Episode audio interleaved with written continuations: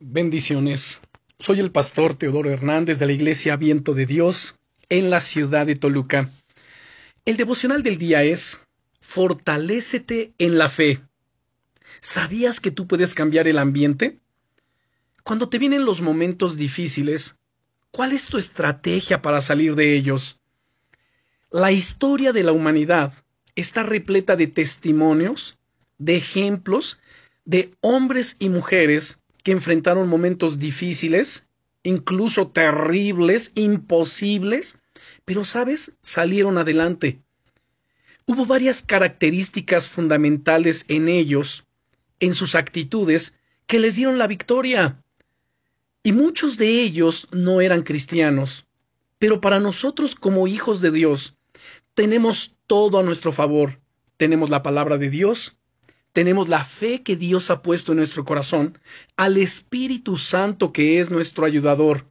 Pero, ¿sabes? También tenemos un enemigo que cuando vienen los problemas, las dificultades, las adversidades y las imposibilidades, pues los maximiza para hacerlos crecer y hacerlos parecer imposibles. Pero, ¿sabes? Cuando tomamos la palabra de Dios y nos fortalecemos en fe, podemos vencer todo ello. Y mientras estoy hablando estas cosas, seguramente vino a tu mente algún momento difícil que tú eh, afrontaste y que lograste vencer. Lo mismo me pasó a mí. ¿Sabes?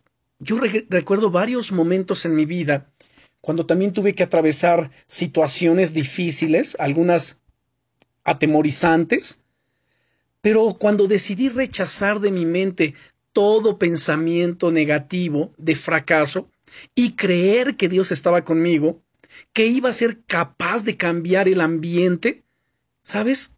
Así sucedió.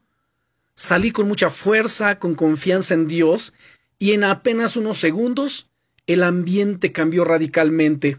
El rumbo de la situación tomó otra dirección.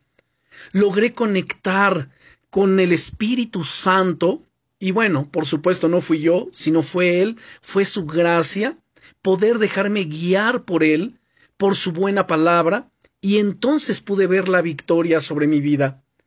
¿Y por qué ocurrió todo esto? Porque aunque me venían dudas y temores, no dejé que me dominaran, sino que decidí fortalecerme en la fe y dar un paso adelante. En la Biblia tenemos muchos ejemplos de hombres y mujeres de Dios que dieron pasos de fe. En la carta a los Hebreos, en el capítulo 11, encontramos allí la galería de los héroes de la fe, hombres y mujeres de fe, que te recomiendo tú lo leas con detenimiento y permite que Dios te hable a través de todos esos ejemplos. Pero quiero resaltar uno, el de Abraham, el padre de la fe. ¿Sabías que él tenía todos los motivos del mundo para estar desanimado en cuanto a la promesa que Dios le había dado de darle un hijo? Todo estaba en contra de él. Tenía ya casi cien años, su esposa Sara tenía noventa años y además era estéril, y para colmo, llevaba ya muchos años esperando la promesa sin que nada ocurriese, para ser precisos, veinticinco años. Dice la Biblia, sin embargo, que Abraham tampoco dudó por incredulidad de la promesa de Dios, sino que se fortaleció en la fe dando gloria a Dios. Lo puedes leer en Romanos capítulo 4 versículo 20. Y te digo que es tiempo de fortalecerte en la fe.